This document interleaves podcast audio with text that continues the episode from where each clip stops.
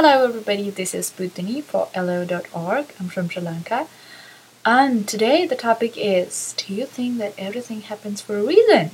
In my opinion, yes, everything happens for a reason. And I think that every circumstance that you have to face, every um, thing that happens in your life, is for a reason and it is to teach you a lesson and it is um, kind of like preparing you for the future.